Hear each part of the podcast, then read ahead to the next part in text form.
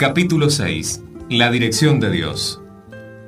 Cuando nos convertimos al Evangelio, no solo necesitamos reorientar nuestra vida de pensamiento, pensando ahora en términos de milagros y desarrollando una orientación hacia el éxito, sino que necesitamos también estar conscientes de nuestra fuente de poder y capacitación.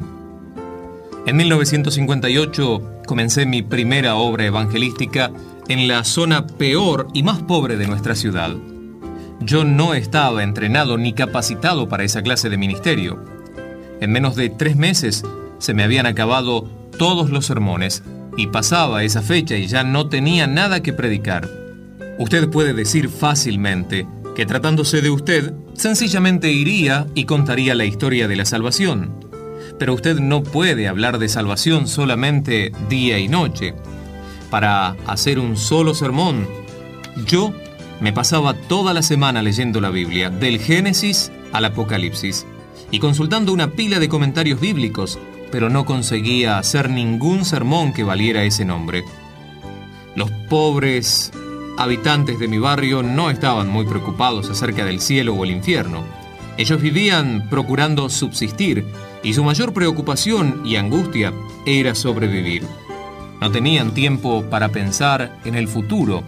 Donde quiera que yo iba, me pedían ayuda para comprar arroz o ropa para cubrirse, o para poder comprar algunas tiras de cartón para hacerse una chocita donde guarecerse. Pero yo no estaba mejor que ellos, porque yo estaba viviendo también en una choza de cartón, vestía muy humildemente y comía una vez al día cuando tenía. Nada tenía para darle a ellos. Esta es una situación desesperante. Sabía que Dios tiene todos los recursos inimaginables, pero por ese entonces no había la manera en que pudiéramos obtener esos recursos. Había momentos en que me parecía estar muy cerca del Señor, me parecía que ya lo estaba tocando, pero al día siguiente me sentía completamente desesperado. Muchas veces me sentía confuso y me preguntaba si realmente estaba viviendo la vida del Espíritu. Muchas veces decía, oh Señor, yo sé que estoy en Cristo Jesús, pero cuando había tenido un día difícil, lleno de contrariedades, llegaba a la noche y me daba cuenta de que no tenía fuerzas para orar y perdía el contacto con el Señor. Me ponía a orar diciendo, Padre, estoy confundido, estoy tanto dentro como fuera de tu persona y no sé cómo conservarte siempre conmigo. Fue entonces que comenzaron mis luchas para hallar la permanente presencia de Dios. Los orientales particularmente requieren para su fe religiosa conocer el domicilio, la dirección en donde habitan sus dioses.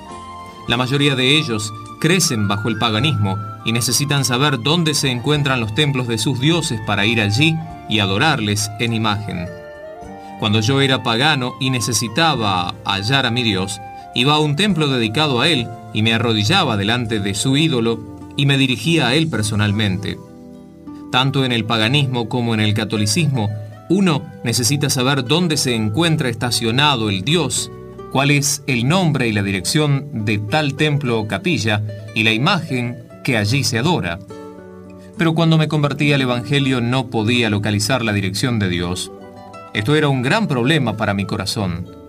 En la oración del Padre Nuestro yo podía repetir, Padre Nuestro que estás en los cielos, y podía razonar, bueno, pero ¿dónde está el cielo?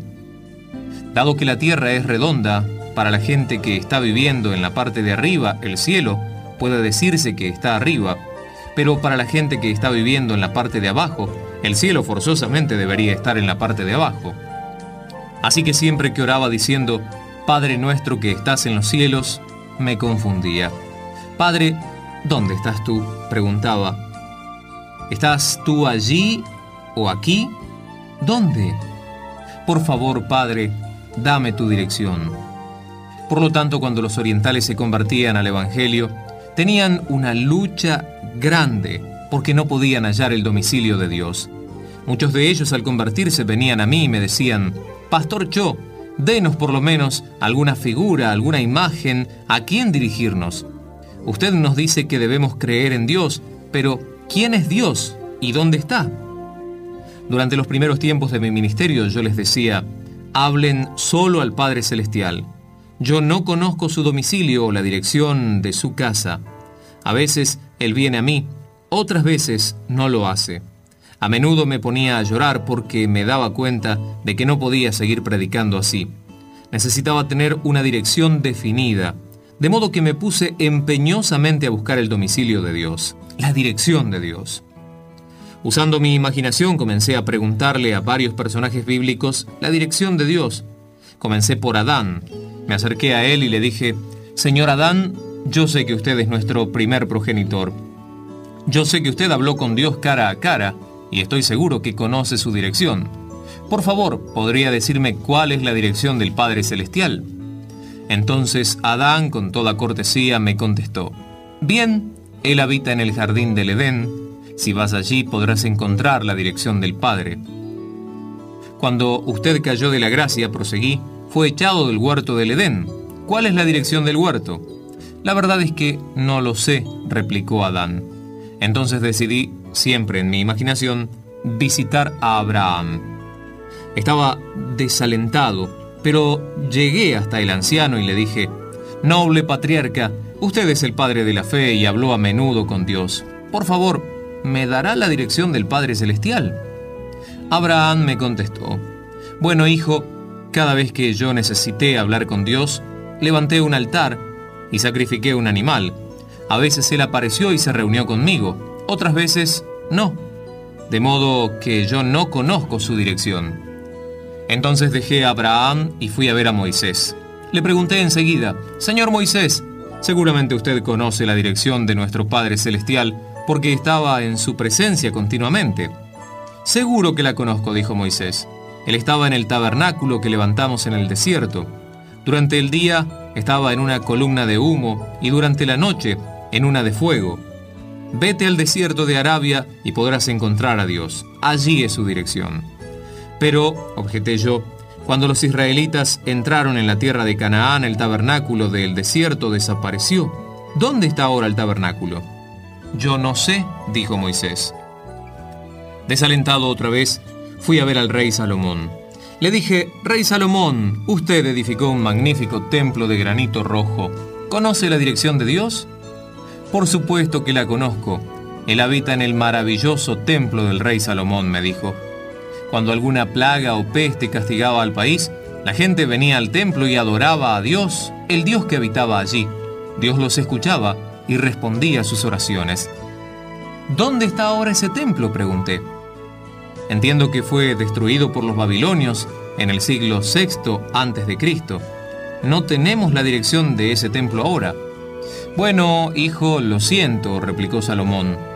El templo fue destruido y ahora no sé la dirección de Dios. Entonces acudí a Juan el Bautista y le dije, Don Juan Bautista, seguramente usted conoce la dirección de Dios. Sí, replicó Juan, mira al Cordero de Dios que quita el pecado del mundo, esa es la dirección de nuestro Dios. De modo que en el viaje que hice tratando de hallar la dirección de Dios, vine a dar con Cristo Jesús. Seguramente que en Jesús yo podía hallar a Dios, Dios habla a través de Jesús y por medio de su Hijo realiza milagros. Donde quiera que Jesús esté, Dios también está. Me regocijé profundamente en mi corazón por haber hallado la dirección de Dios, pero enseguida brotó otra duda en mi corazón. Jesús murió, resucitó y ascendió a los cielos. Entonces, ¿dónde está la dirección de Jesucristo? Otra vez volví al punto de partida y pregunté, Jesús, ¿Dónde estás tú? Yo no sé tu dirección y no puedo decir a mi pueblo dónde está tu domicilio. Entonces me llegó la respuesta. Jesús dijo, yo he muerto y he resucitado, y he enviado mi Espíritu Santo a todos mis seguidores. Yo te he dicho que nunca te dejaré huérfano, y te he dicho que iba a orar a mi Padre, y Él enviaría otro consolador, el Espíritu Santo, y que ese día tú conocerías que yo estoy en el Padre, y el Padre en mí, y yo en ti, y tú en mí. Gradualmente empecé a ver que a través del Espíritu Santo, el Padre y Dios, el Hijo, habitan en mí. Leí en la segunda carta a los Corintios que Dios ha enviado el Espíritu de su Hijo a nuestros corazones. Entonces encontré la dirección de Dios. Me di cuenta que la dirección de Dios es mi dirección.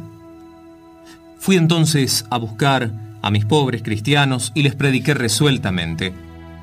Podemos hallar la dirección de Dios, les dije. Yo ya la he encontrado. Su dirección es mi dirección. Él habita en mí con todo poder y santidad. Por medio del Espíritu Santo, Dios el Padre y Dios el Hijo habitan en mí. Dios va conmigo a donde quiera que yo voy. Él habita también dentro de ustedes, y su dirección es la misma que tienen ustedes.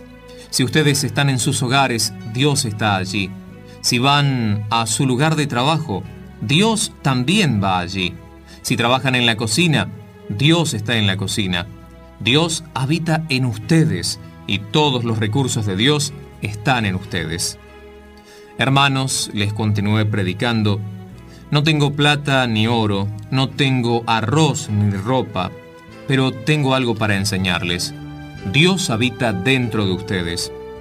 Todos aquellos que no lo tienen todavía, vengan a Jesús, recíbanle como único y personal Salvador, y el Creador de los cielos y la tierra, con todos sus recursos, habitará dentro de ustedes, dentro de vuestros corazones, y Él va a suplir todas las necesidades que ustedes tengan. Con este mensaje comencé a desarrollarles la fe. Este es el punto inicial de mi verdadero ministerio, la piedra fundamental de mi vida de predicador. Hasta ese tiempo yo había estado tratando de capturar a Dios en un lado y en otro. Cuando venían evangelistas famosos, yo corría a escucharlos tratando de capturar a Dios. A veces subía a una montaña para orar a solas. Otras veces bajaba a un valle.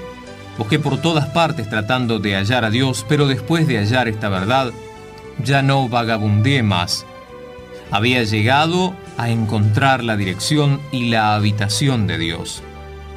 Y dije a mi pueblo, Dios no es un Dios lejano que está a dos mil leguas de aquí.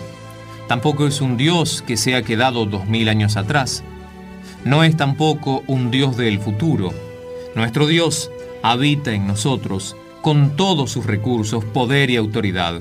Su dirección está en ustedes, de modo que ustedes pueden orar y hablar con Él todos los días y a cualquier hora del día. Pueden ustedes tocarle y obtener todos sus recursos por medio de la fe y la oración.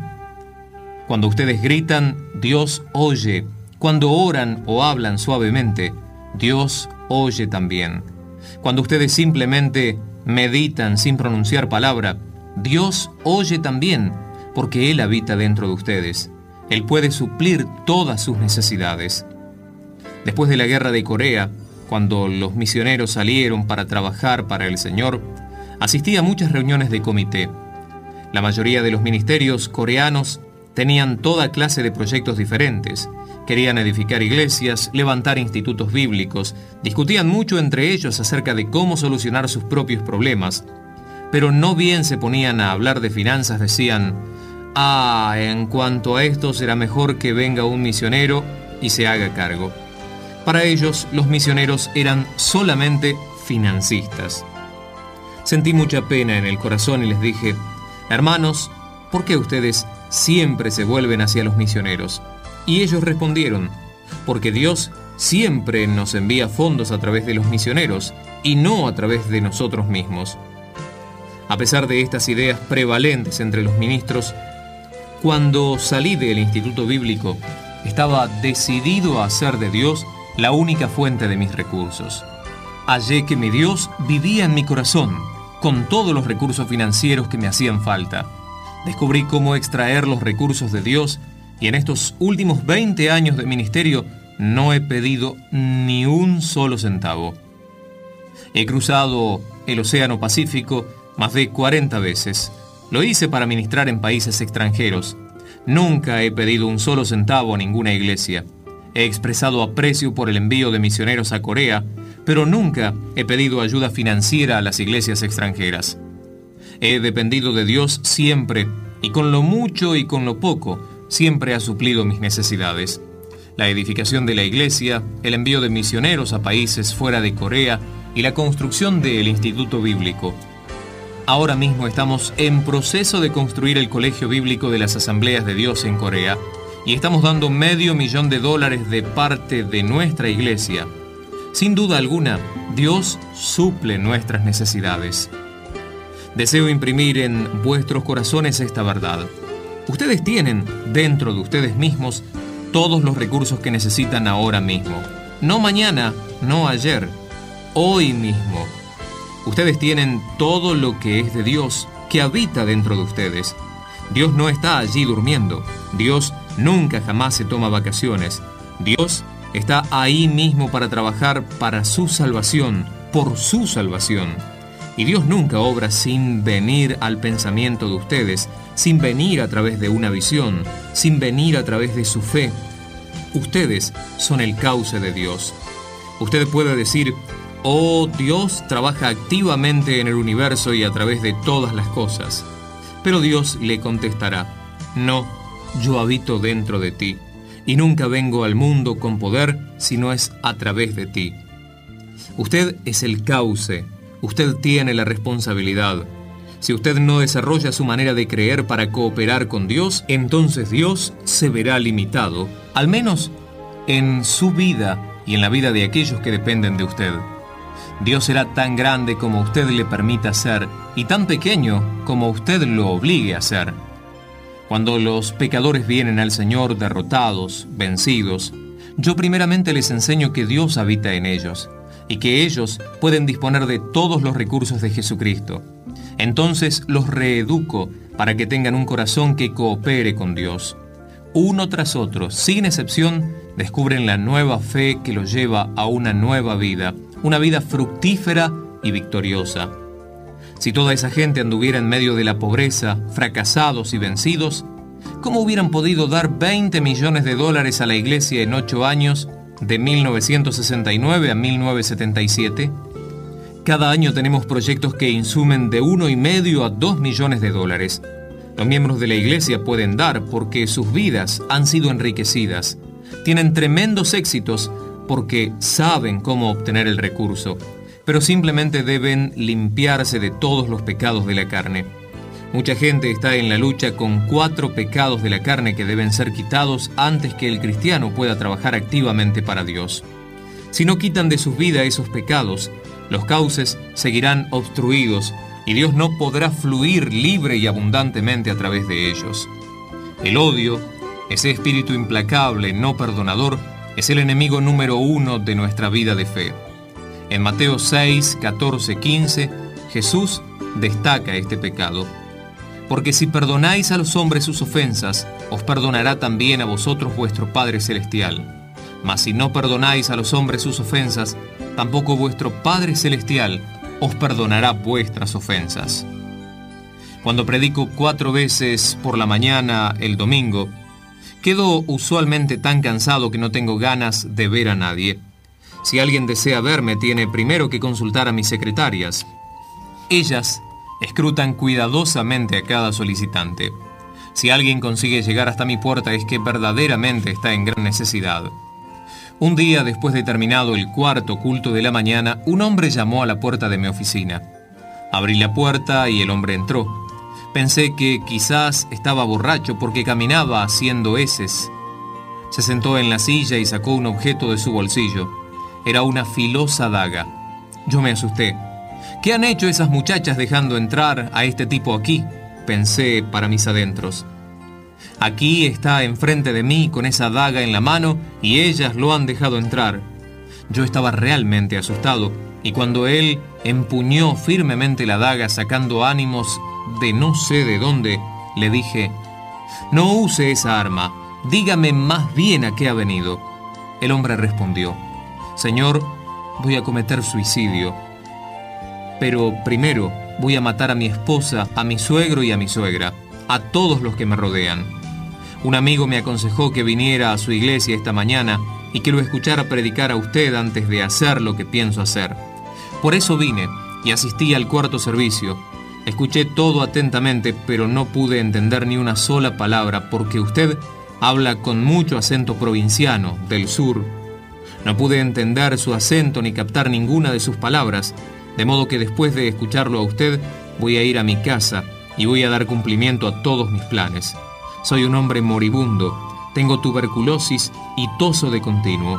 La verdad es que me estoy muriendo. Cálmese, le dije, siéntese aquí y cuénteme su historia. Bien, dijo el hombre, durante la última etapa de la guerra de Vietnam, yo era técnico mecánico y manejaba un Bulldozer. Trabajaba en todas las líneas haciendo caminos y otras cosas. Arriesgaba mi vida para hacer más dinero. Todo lo que ganaba se lo enviaba a mi esposa. Cuando la guerra terminó yo tenía apenas lo suficiente como para salir de Vietnam. Le envié a mi esposa un telegrama desde Hong Kong haciéndole el anuncio de mi llegada. Cuando llegué al aeropuerto de Seúl, esperaba verla a ella con los chicos, pero cuando bajé del avión no vi a nadie. Pensé que quizás no había recibido mi telegrama, pero cuando llegué a mi casa hallé extraños viviendo en ella. Supe que mi esposa se había escapado con un hombre más joven, me había abandonado llevándose todos mis ahorros y andaba por ahí con otro hombre y vivía en otra parte de la ciudad. Fui a verla y le rogué que volviera conmigo, pero ella se negó terminantemente.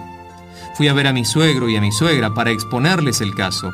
Ellos solo me dieron 40 dólares y me dijeron que me fuera de la casa. En menos de una semana tenía en mi corazón un odio hirviente. Comencé a vomitar sangre. Ahora la tuberculosis me está matando rápidamente y no hay esperanzas para mí. Voy a matarlos a todos ellos y después me voy a suicidar. Mi amigo le dije yo. Esa no es la manera de llevar a cabo su venganza. La mejor manera es que usted mismo se sane, encuentre un nuevo trabajo, forme un mejor y más hermoso hogar y luego se los muestre a ellos. De esta manera usted realizará una venganza formidable, pero si usted los mata a todos y después se mata a usted, no habrá satisfacción para nadie. Los odio a todos, gritó. Si usted los odia de esta manera, se destruirá a sí mismo, porque cuando uno odia, no hace más que daño a uno mismo. ¿Por qué no ensaya el Evangelio de Jesús? Eso fue lo que le dije. Cuando Jesús entra en su corazón, todo el poder de Dios viene dentro de usted y habita en usted. El poder de Dios comienza a fluir de usted. Dios lo tocará, lo sanará y restaurará su vida usted puede reconstruir su vida enteramente y eso será una tremenda venganza que usted se tome para sus enemigos. Este hombre aceptó a Cristo por medio de su espantosa situación moral, pero todavía no podía perdonar a la esposa. La mejor manera de perdonar a la esposa es bendecirla, le dije. Bendiga en oración su espíritu, su alma, su cuerpo, su vida. Ore que Dios abra la puerta del cielo y derrame bendiciones sobre ella. No puedo bendecirla, exclamó. No la maldigo, pero tampoco puedo bendecirla. Si usted no la bendice, le dije, nunca podrá ser sanado. Cuando usted bendice, las bendiciones brotan de usted y salen fuera, y usted será más bendecido que ella por sus palabras de bendición. En Corea tenemos un viejo proverbio que dice, si quieres ensuciar la cara de tu vecino con fango, debes ensuciarte la mano primero. Si usted maldice a su esposa, la maldición tocará primero sus labios, pero si usted la bendice, la palabra de bendición brotará de su corazón, pasará a través de sus labios y usted será el primer bendecido. De modo que, amigo mío, vaya usted y bendígala. Se sentó y comenzó a orar por su mujer. Al principio le rechinaban los dientes, comenzó a orar diciendo de manera balbuceante, Oh Señor, Dios, yo bendícela, tú también, y dale salvación, oh Dios, dale a ella, bueno, una bendición. Siguió orando por su esposa y pidiendo bendiciones para ella. En menos de un mes se había sanado de la tuberculosis y era una persona totalmente cambiada. El poder de Dios había comenzado a fluir de él y su rostro brillaba. Cuando lo volví a ver al mes siguiente, me dijo con emoción, Oh Pastor Cho, cómo me regocijo en el Señor. Alabo a Dios porque ahora aprecio realmente a mi esposa, porque fue a causa de ella que me dejó y yo encontré a Jesucristo. Oro por ella cada día. He renovado mi licencia de chofer de bulldozer, tengo un nuevo trabajo y estoy arreglando una nueva casa y siempre espero que mi esposa regrese. Este hombre realmente alababa a Dios. Estaba construyendo su vida por medio del poder de Dios que fluía a través de él. Estaba curado del espíritu y del cuerpo. Si usted no quita el odio de su corazón, no puede realmente estar en comunión con el Señor. Cuando usted salga a predicar el Evangelio, debe ayudar a la gente a comprender primeramente esta verdad. Un día vino a verme una maestra de escuela. Era el comienzo de las clases y estaba sufriendo de artritis. Había concurrido a casi todos los hospitales, pero no había hallado ninguna mejoría. Puse mis manos sobre ella, oré, reprendí y grité. Hice todo lo que pude hacer, pero nada sucedió. Mucha gente ha sido sanada en nuestra iglesia, pero esta mujer no lo fue. Empecé a sentirme medio derrotado, pero un día el Espíritu me dijo, no grites más, ora y reprende. No puedo fluir a través de ella porque ella odia a su anterior marido. Yo sabía que ella se había divorciado ya 10 años atrás, pero mientras la tenía allí sentada delante de mí le dije, hermana, divórciese de su marido.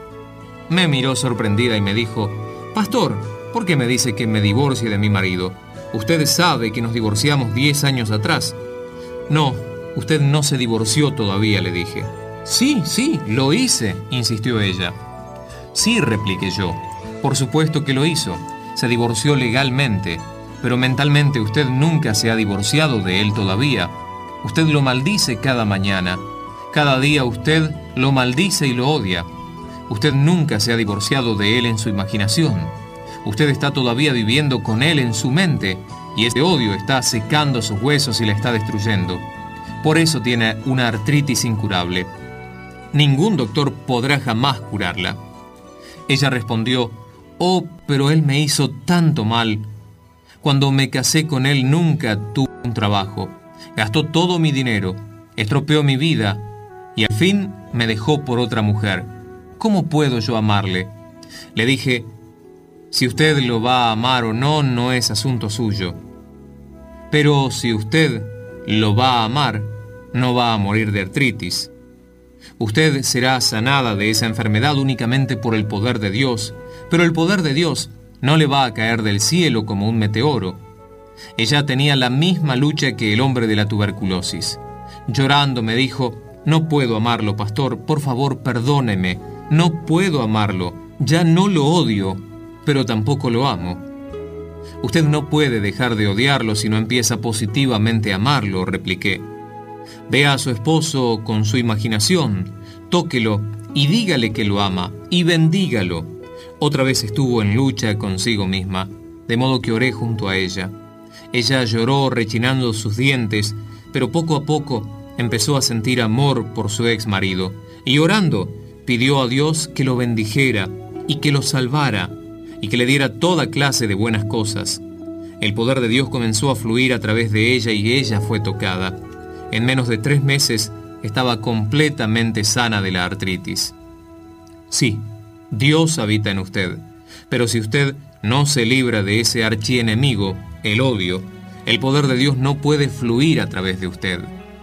Mucha gente vive presa del temor.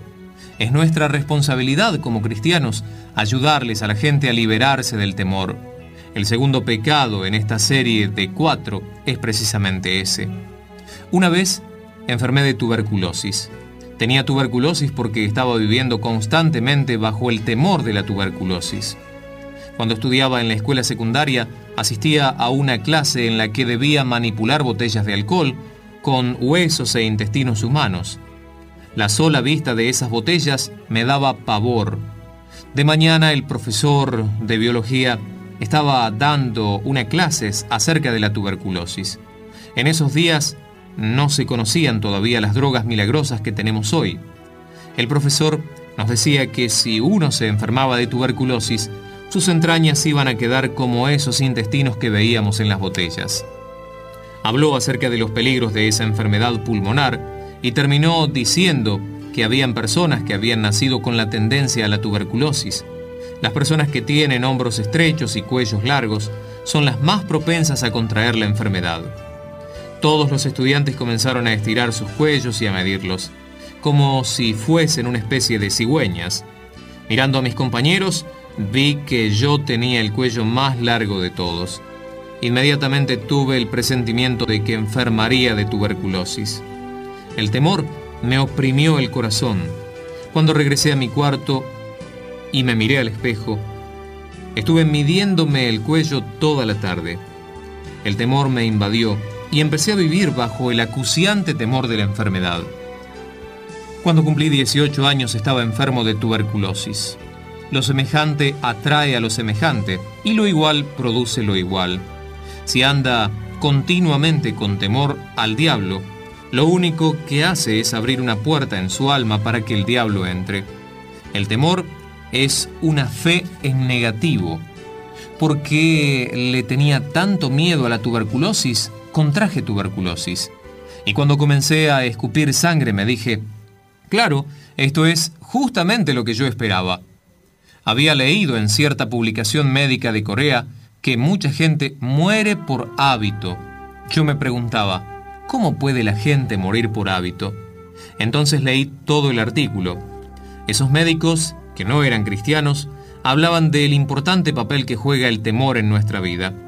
Por ejemplo, un hombre de 50 años de edad, que ya era abuelo, murió de presión alta en una edad en que podía haberla sobrepasado fácilmente.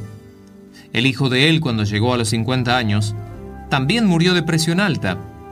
Ahora el nieto vive con el constante temor de morir de presión cuando llegue al medio siglo de vida. Cuando cumpla los 50 años y sienta leves mareos, va a exclamar, Ven, ya tengo presión alta. Aquí está el ataque que me estaba haciendo falta, el que estaba temiendo. Estoy liquidado. Y si llega a sentir algún dolor en el pecho, va a pensar enseguida, es un infarto. Este temor al infarto, sugestionándolo, va a crear esa misma condición en su cuerpo y se morirá de un infarto. Muchas mujeres viven con el prematuro y perpetuo temor de cáncer. Una mujer puede decir, bien, mi tía murió de cáncer y mi madre murió de cáncer, así que probablemente yo también voy a morir de cáncer. Cuando llegue a una edad similar en que su tía y su madre murieron, va a sentir cualquier tipo de malestar y entonces va a exclamar, oh, esto es cáncer. Seguramente que ya me enfermé. Cada día estará repitiéndose que tiene cáncer. Por esto es que los médicos dicen que la gente se muere de hábito. Si una persona vive bajo el poder de un temor específico, entonces el poder de destrucción comienza a fluir a través de todo su ser. En 1969, cuando Dios me pidió que renunciara a mi pastorado en mi segunda iglesia, yo tenía 10.000 miembros bautizados con una asistencia regular de 12.000. Yo vivía feliz, sintiéndome bueno y satisfecho. Tenía una linda casa, una esposa maravillosa, hijos, un auto último modelo y hasta chofer. Entonces dije, Señor, voy a quedarme en esta iglesia hasta que mis cabellos negros se hayan tornado blancos. Pero un día, mientras oraba en mi oficina, vino el Espíritu Santo y me dijo, yo tu plazo aquí ha terminado, tienes que estar listo para mudarte. Oh Señor, dije yo, mudarme. Ya di comienzo a una iglesia y esta es la segunda que comienzo y levanto. ¿Tú deseas que vaya y abra una tercera obra otra vez? ¿Por qué tengo que ser yo el que siempre abra nuevas obras? Tú no has elegido a la persona correcta. Dile a otro Señor que vaya. Así comencé a discutir con el Señor. Nadie, sin embargo, puede discutir con Dios porque Él siempre tiene la razón. Finalmente Dios me persuadió diciendo, tú debes ir y edificar una iglesia con 10.000 asientos una iglesia que sea capaz de enviar por lo menos 500 misioneros. Padre, repliqué, no puedo hacer esto. Tengo un pavor mortal de edificar una iglesia de ese tamaño. Pero Dios dijo, no, te he dicho que vayas y debes ir. Consulté con un constructor acerca de los costos. Me dijo a grosso modo que por lo menos necesitaba dos millones y medio de dólares solo para el edificio.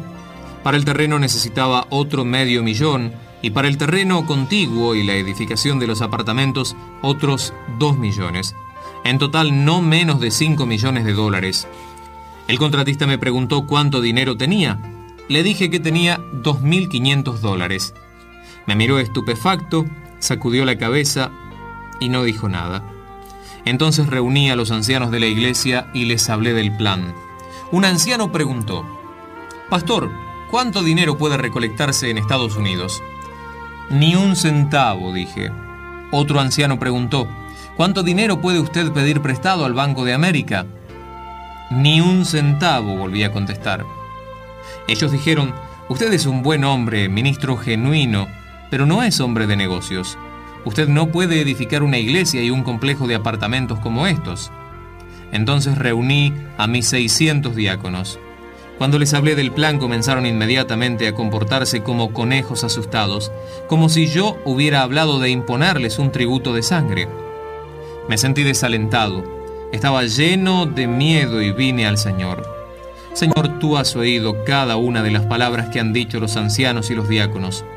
Todos ellos están de acuerdo en afirmar lo mismo.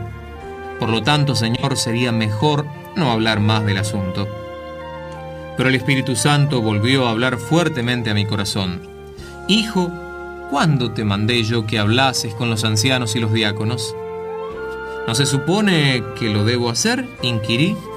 El Espíritu respondió, Te di la orden de edificar la iglesia, no de discutir acerca de esa orden. Esto es lo que yo te mando. Me puse de pie y dije, Sí, esta orden es tuya, Señor, y la cumpliré. Fui al Palacio Municipal y compré a crédito dos hectáreas de terreno en las zonas más caras, situada frente al mismo edificio del Congreso, uno de los lugares más codiciados de toda Corea. Luego fui al contratista y firmé un contrato con él para edificar la iglesia y el complejo de apartamentos, también a crédito.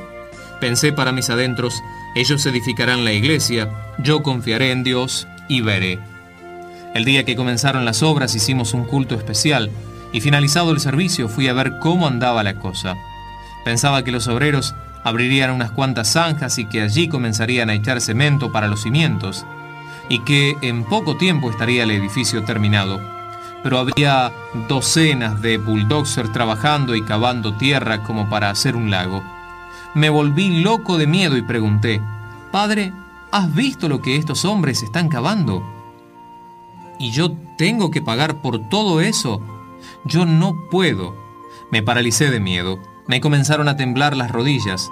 Ya me veía llevado a la cárcel en un furgón policial. Caí de rodillas y oré. Oh Dios, ¿qué puedo hacer? ¿Dónde me puedo meter? ¿Dónde estás tú? Yo sé que tú eres mi única fuente de recursos y pongo toda mi confianza en ti. Mientras oraba pude ver en visión a Dios trabajando. Ya no tuve temor. Pero cuando abrí los ojos y vi de nuevo las obras, volví a sentirme lleno de miedo de modo que durante todo el tiempo que duró la construcción viví más con los ojos cerrados que con los ojos abiertos. Este principio espiritual es válido para cada situación.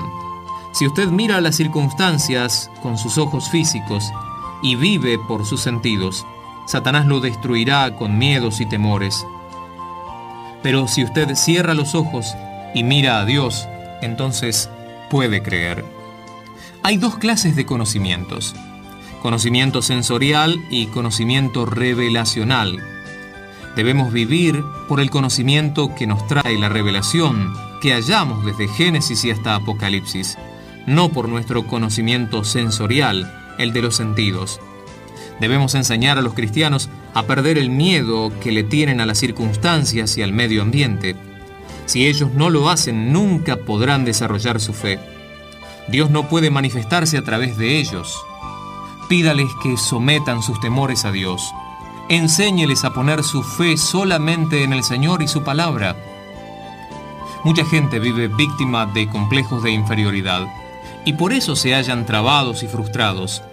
El complejo de inferioridad es el tercer pecado que discutiremos.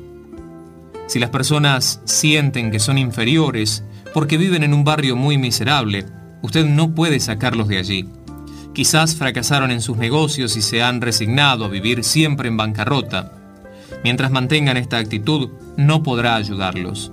Debe pedirles que entreguen al Señor este complejo de inferioridad y que se reconstruyan a sí mismos por el poder de Dios. Un día, un chico de la escuela primaria mató al hermanito menor con un cuchillo. La noticia causó inmediata sensación. Los padres habían amado al chico muerto con demasiado fervor. Lo habían eh, constantemente alabado en presencia de su hermano mayor. El hermano mayor comenzó a sentirse despreciado, inferior al otro. Un día cuando los padres habían salido de la casa, al regresar los chicos de la escuela, el mayor mató al menor. Un complejo de inferioridad es verdaderamente destructivo. Una vez sufrí un complejo de inferioridad. Después de luchar durante dos años en mi primera obra, la iglesia comenzó a crecer. Pero era una iglesia muy ruidosa, una verdadera iglesia pentecostal. Mucha gente recibía el bautismo en el Espíritu Santo y mucha gente se sanaba de sus enfermedades. Un día me llamó el ejecutivo principal de nuestra denominación. Por este tiempo ellos estaban a la mitad de camino entre los pentecostales más ardientes y los presbiterianos más flemáticos. Me preguntaron, ¿está usted realmente orando por los enfermos y estimulando a la gente a alabar en lenguas en los servicios? Sí, repliqué. Usted es un fanático, me respondieron. Yo no soy fanático, estoy haciendo las cosas conforme a la enseñanza bíblica, me defendí. Después de discutir un tiempo sobre el asunto, me quitaron la licencia de ministro y me despidieron. Me habían echado de mi propia denominación. Después vino el ministerio del misionero John Hurston y me hizo volver. Cuando me echaron me llené de complejos de inferioridad. Esos complejos me produjeron un sentimiento de autodestrucción. Durante bastante tiempo estuve librando una dura lucha con este problema. Cuando los miembros del comité ejecutivo me despidieron, no tuvieron en cuenta que yo había sido superintendente general de la denominación. Este es un cargo que mantuve hasta recientemente cuando me eligieron por primera vez. Nuestra denominación tenía 2.000 miembros. Por aplicar las leyes de la fe y enseñarla a los pastores, experimentamos un rápido crecimiento. Cuando debí presentar la renuncia al cargo, el censo revelaba que teníamos más de 300 iglesias organizadas y una membresía superior a los 200.000 miembros. Debemos tratar con aquellos que se sienten incapaces de vencer en la vida. Debemos sacarlos de su depresión y su pesimismo, edificarlos en el amor de Cristo e impartirles su fe diciéndoles que todo es posible para aquellos que tienen fe. Debemos curarlos de sus complejos, edificarlos en la palabra y poco a poco saldrán de su estado de postración. Un domingo por la mañana estaba predicando en el segundo servicio cuando vi entrar a un hombre enfermo mental. Lo traían con sus manos y sus pies atados. En ese domingo estábamos haciendo rogativas para que se terminara felizmente la quinta etapa de la construcción. Mucha gente estaba llenando tarjetas de promesa. Cuando le dieron a este hombre una de las tarjetas de promesas, la llenó con sus manos atadas y escribió 100 dólares. Su esposa se rió cuando vino uno de los diáconos a recoger la tarjeta. No, no le haga caso, dijo ella. Está malo de la cabeza. Pero después del servicio, cuando lo fui a ver, estaba completamente sano por el poder del Espíritu Santo. Estaba de nuevo en su sano juicio, plenamente consciente de lo que hacía y decía. Había estado sufriendo de un profundo complejo de inferioridad. Yo tenía una fábrica de fertilizantes, comenzó a contarme, pero fui a la quiebra y quedé sumido en grandes deudas. Me afligí tanto que la mente se me extravió me internaron en un hospital psiquiátrico y me dieron una serie de electroshocks, pero nunca me curaron. Pero mientras estaba sentado allí, oyendo sus palabras, súbitamente salí de mi estado mental y fui consciente de la realidad. He perdido mis amigos, mi prestigio y mi crédito. Tengo una montaña de deudas, no puedo hacer nada, no tengo nada. Usted es algo, le dije. Usted no es inferior. Usted vino hoy a Cristo, y ahora el poder de Cristo y todos sus inagotables recursos residen en usted. Usted va a ser usado por Dios. Usted no es inferior porque es hijo de Dios. Levántese victoriosamente. Usted tiene el poder y los recursos de Dios habitando en usted, esperando solo que sean librados. ¿Qué clase de trabajo puedo hacer? me preguntó. No lo sé, repliqué, pero siga leyendo la Biblia y orando. Un día volvió lleno de entusiasmo. Pastor, he leído un versículo de la Biblia que dice que somos la sal de la tierra.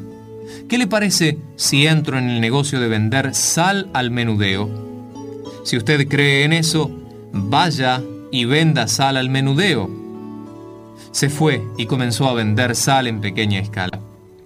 Pagó sus diezmos, pagó la promesa que había hecho y se regocijaba mucho en el Señor. Dios empezó a bendecirle y su negocio de sal prosperó mucho. Con el tiempo, edificó una gran bodega a la orilla del río, donde colocó un capital de 50 mil dólares en sal. Pero una húmeda noche de verano llovió torrencialmente. El río se desbordó y a la mañana toda la zona estaba inundada. La bodega del hombre también se inundó y sentí preocupación. Por la tarde, cuando dejó de llover, corrí a la bodega. Otros artículos y mercaderías pueden recuperarse después de una inundación, pero la sal es muy amiga mm, del agua. Cuando entré a la bodega no quedaba nada allí, ni un grano de sal. Este hermano, que ahora es anciano de la iglesia, estaba sentado en medio de su negocio cantando y alabando a Dios. Me dirigí hacia él pensando que se había vuelto loco de nuevo. Cuando estuve cerca le dije, ¿se encuentra bien, hermano? ¿Se ha vuelto loco otra vez? Pastor, estoy perfectamente bien, dijo sonriente. No estoy loco, no se preocupe. He perdido todo.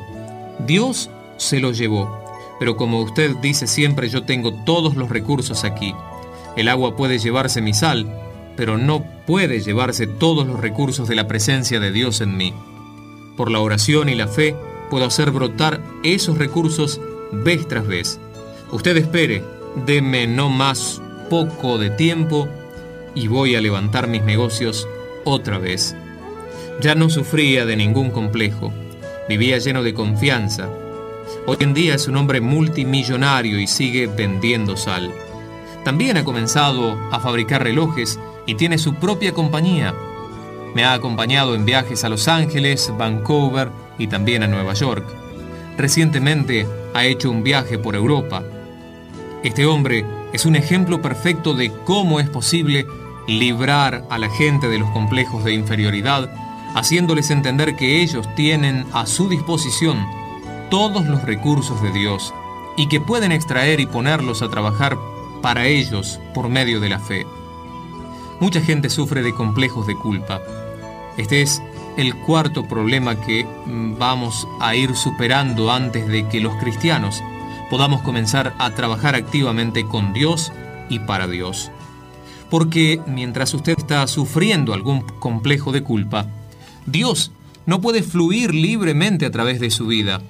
Por eso es necesario ayudar a la gente a librarse de esos complejos y sentimientos deprimentes. Necesitamos hacerles entender que si están bajo la carga de la conciencia culpable o bajo la depresión que produce haber cometido un pecado, deben venir al Señor Jesús y pedirle que los limpie y libre completamente. Un día me hallaba en mi oficina cuando vino a verme una pareja muy joven y muy disgustada. El caballero era un hombre fino y elegante, la señora realmente hermosa, pero esta mujer, aunque no tenía más de 30 años, se veía vieja, demacrada, debilitada. Estaba tan débil que apenas podía levantar los párpados. El esposo me dijo, Pastor, mi esposa se está muriendo. Hemos probado de todo, psicología, psiquiatría y toda clase de medicina interna. Todo, todo lo inimaginable. Soy un hombre rico, he gastado miles de dólares en ella, pero los médicos no pueden hacer nada. Ya no nos dan ninguna esperanza. Hemos oído que usted ayuda a mucha gente que tiene problemas y que los ha sanado y hemos venido a verle. Le dije que sí, que con la ayuda de Dios Había sanado a muchos. Miré a la señora pidiendo al Señor sabiduría y discernimiento para esta situación especial. Silenciosamente oré. Señor, ella ha venido aquí. ¿Qué puedo hacer por ella? Le pedí al esposo que saliera de la habitación y nos dejara solos. Entonces dirigiéndome a la dama le dije, Señora, ¿desea usted vivir? Usted necesita vivir por razón de su marido a lo menos. Si usted se fuera a morir ya lo hubiera hecho hace tiempo, pero usted tiene tres niños ahora. Si usted se muere ahora dejando a su esposo y a sus tres hijitos, arruinaría por completo la vida de ellos. Sea que nade o se hunda, usted tiene que vivir por su esposo y por sus hijos. Me gustaría vivir, dijo ella. Yo puedo ayudarla, le dije, pero con una condición. Usted debe contarme todo su pasado. Ella se puso de pie con ira en los ojos y me gritó, ¿Estoy en una estación de policía? ¿Quién se cree que es usted? ¿Es usted un dictador acaso? ¿Por qué me pregunta eso? No estoy aquí para ser interrogada y no voy a contarle nada de mi pasado. Entonces, señora, no puedo ayudarla, le dije de manera calmada. Si usted no me da cuenta de nada, entonces voy a pedir a Dios que me revele qué cosas oculta usted de su pasado. Ella se turbó y sacando un pañuelo de su bolso comenzó a llorar. Después de un largo sollozo me dijo, Señor, le voy a contar cosas de mi pasado, pero no creo que esto sea el problema. Sí, eso es, le dije. Eso es la causa de su problema. Mis padres murieron cuando yo era una jovencita y prácticamente crecí en la casa con mi hermana mayor. Ella fue como una madre para mí y mi cuñado igual que un padre. Ellos cuidaron de mí maravillosamente y viví con ellos todo el tiempo que asistí a la escuela secundaria y cuando fui a la universidad. Cuando estaba en el tercer año de la universidad, mi hermana fue al hospital a dar a luz a su último niño. Durante ese tiempo me hice cargo de la casa y de los niños. Casi sin darnos cuenta de lo que estaba sucediendo, mi cuñado y yo nos enamoramos el uno del otro. No sé qué fue lo que me sucedió, pero caímos en una relación inmoral. Entonces, el complejo de culpa me invadió fuertemente en mi corazón. A partir de ese momento me sentía morir por la carga de esa culpa. Mi cuñado me llamaba por teléfono desde su oficina y nos veíamos continuamente en hoteles, moteles y hosterías. Fui al hospital varias veces, siempre para tener abortos, y ni aún así tenía fuerzas para resistir a las demandas de mi cuñado. Vivía en un terror mortal de que mi hermana se enterara. Mi cuñado me intimidaba con eso y yo me iba destruyendo. Cuando me gradué de la universidad decidí casarme con el primer hombre que me hablara de amor y me propusiera casamiento. Encontré enseguida trabajo y el joven que ahora es mi esposo me pidió que me casara con él no me preguntó nada acerca de mi pasado. Yo lo acepté para poder escaparme de mi cuñado. Nos casamos y al poco tiempo comenzó a prosperar. Dejé el empleo que tenía e inició él su propio negocio. Ahora es un hombre rico, tenemos una hermosa casa, dinero, de todo. Pero desde el día que caí con mi cuñado, he estado sufriendo de este tremendo sentimiento de culpa. Cuando mi esposo me hace el amor me siento como una prostituta porque no tengo derecho a recibir ese amor. Lloro amargamente dentro de mí. Mis hijos son como ángeles, vienen a mí y me abrazan y me dicen mamá. Y yo, yo me odio a mí misma. Sé que soy una prostituta, no soy digna de recibir esa clase de amor de mis hijos. No deseo ni ver mi cara en el espejo. Es por eso que no me hago maquillaje ni me arreglo como debiera. He perdido el gusto por todo y no tengo ninguna felicidad ni ninguna alegría en mi corazón. Usted debe perdonarse a sí misma, le dije. Tengo buenas noticias para usted. Jesucristo vino y murió por usted y por sus pecados en la cruz. Ni aun Jesús puede perdonar mis pecados, dijo llorando. Mis pecados son muy grandes y muy profundos para ser perdonados. He hecho de todo. Cualquiera puede ser perdonado, pero yo no. He traicionado a mi hermana y no puedo confesarle lo que he hecho contra ella. Eso sería destrozar completamente su vida.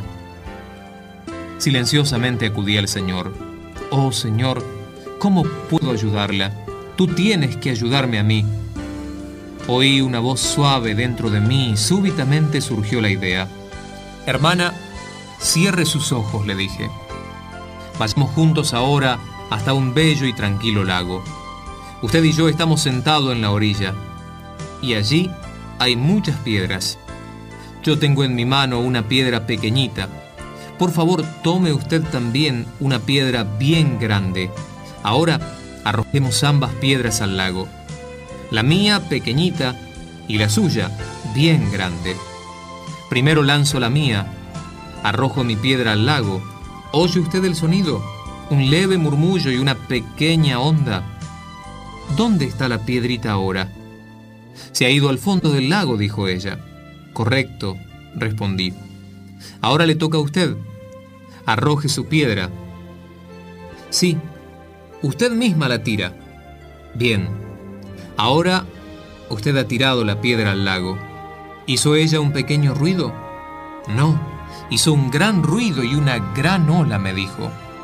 Pero, ¿dónde está la piedrita ahora?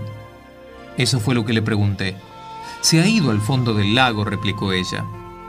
Bien. Parece entonces que tanto mi pequeña piedra como su gran roca, ambas se han ido al fondo del lago cuando las arrojamos. La única diferencia fue el sonido y la onda. La mía hizo simplemente plop, la suya hizo boom. La mía levantó una pequeña onda y la suya una muy grande. La gente se va al infierno por pecados muy pequeños, tanto como los pecados que son muy grandes porque todos viven sin Cristo. ¿Cuál es la diferencia? El sonido y su influencia en la sociedad.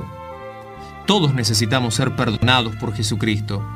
La sangre de Jesucristo limpia de todo pecado, los grandes y los pequeños. Mis palabras llegaron a su alma y despertó a la verdad. ¿Eso significa que mis pecados pueden ser perdonados por Dios? dijo ella. Por supuesto que sí, repliqué. Ella se hundió en la silla, llorando estremecidamente. Traté de consolarla y alentarla, pero ella siguió llorando y llorando. Puse mi mano sobre la de ella y la guié en una oración del pecador arrepentido. Poco después, cuando ella levantó su rostro, pude ver en sus ojos el brillo de las estrellas y la gloria de Cristo comenzando a resplandecer en su cara. Se puso de pie y exclamó, Pastor, estoy salvada todas mis cargas han sido quitadas. Yo empecé a cantar y ella empezó a danzar. Jamás antes había danzado de alegría delante del Señor, pero esta vez saltó y danzó, batiendo las palmas. Su esposo oyó el ruido y entró corriendo. Cuando ella lo vio, corrió hacia él y se echó a su cuello. Nunca lo había abrazado de esa manera, y su esposo no salió de su asombro. ¿Qué es lo que usted ha hecho con ella? me preguntó. Dios ha hecho un milagro, contesté alegremente. Bien, pronto ella se vio libre de sus sentimientos de culpa. El poder del Señor vino sobre ella y fue sanada radicalmente. Este matrimonio sigue asistiendo fielmente a la iglesia. Cuando miro el rostro de esta dama, tengo que recordar el amor de Jesús. Cuando ella fue sanada y liberada, yo recuerdo el amor de Cristo. Cuando quitó esa obstrucción de sus sentimientos de culpa, el poder de Dios corrió libremente a través de ella, porque ella tomó la decisión de quitar el sentimiento de culpa. Hermanos y hermanas en Cristo, ustedes tienen el poder de Dios morando en ustedes. Ustedes pueden recurrir a ese poder para sus gastos, sus vestidos, sus libros, su salud, sus negocios, para todo.